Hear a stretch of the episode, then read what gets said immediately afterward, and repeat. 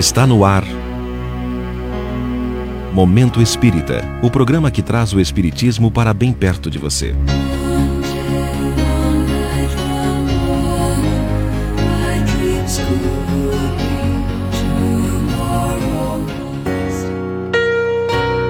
Dias de Dor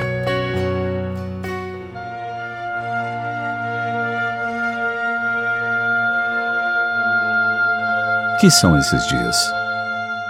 Quando imaginaríamos que o estabelecimento inicial de 15 dias de isolamento se prolongaria de tal forma, engolindo meses?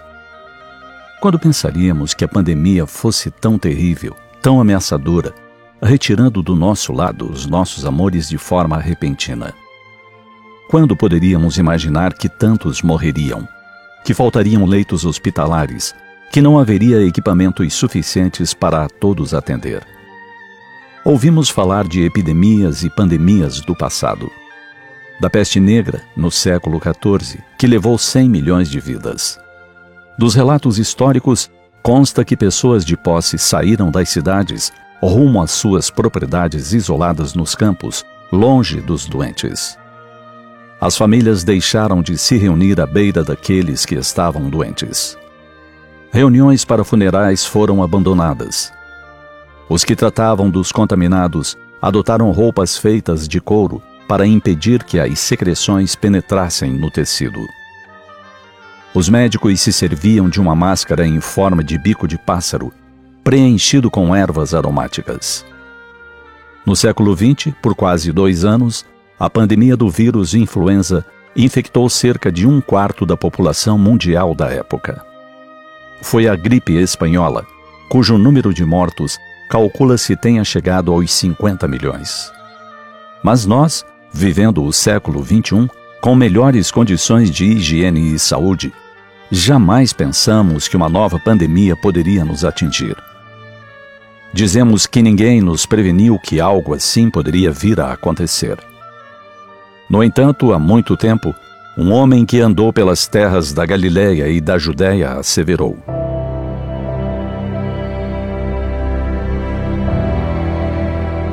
Ouvireis falar de guerras e de rumores de guerras, e haverá fomes e pestes e terremotos em vários lugares.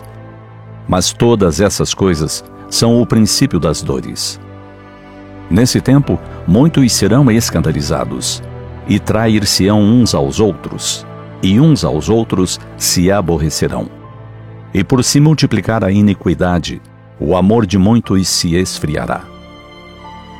São esses tempos que vivemos. Tempos de peste, de fome, tempos de dor, tempos de provação. No entanto, ele também nos afirmou que não nos deixaria órfãos. Portanto, ele está conosco Nada está a matroca sem eira nem beira. Há um plano maior em execução e somente esperamos, conforme escreveu o cubano Alexis Valdez, que quando a tempestade passar, as estradas se amansarem e formos sobreviventes de um naufrágio coletivo.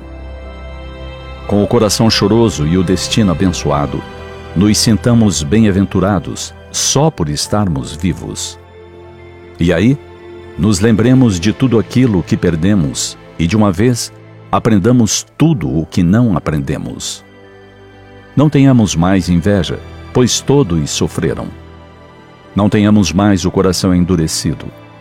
Sejamos todos mais compassivos. Sejamos mais generosos e muito mais comprometidos. Entendamos o quão frágeis somos e o que significa estarmos vivos. Vamos sentir empatia por quem está e por quem se foi. Tudo seja milagre, tudo seja um legado. E a vida que ganhamos seja respeitada. Quando a tempestade passar, permita a Deus que estejamos melhores, como Ele nos sonhou. O canal FEP oferece toda semana vídeos novos. Conheça as playlists. Desfrute dos seus conteúdos. Inscreva-se de forma gratuita e ao final deixe seu like. youtube.com/canalfep.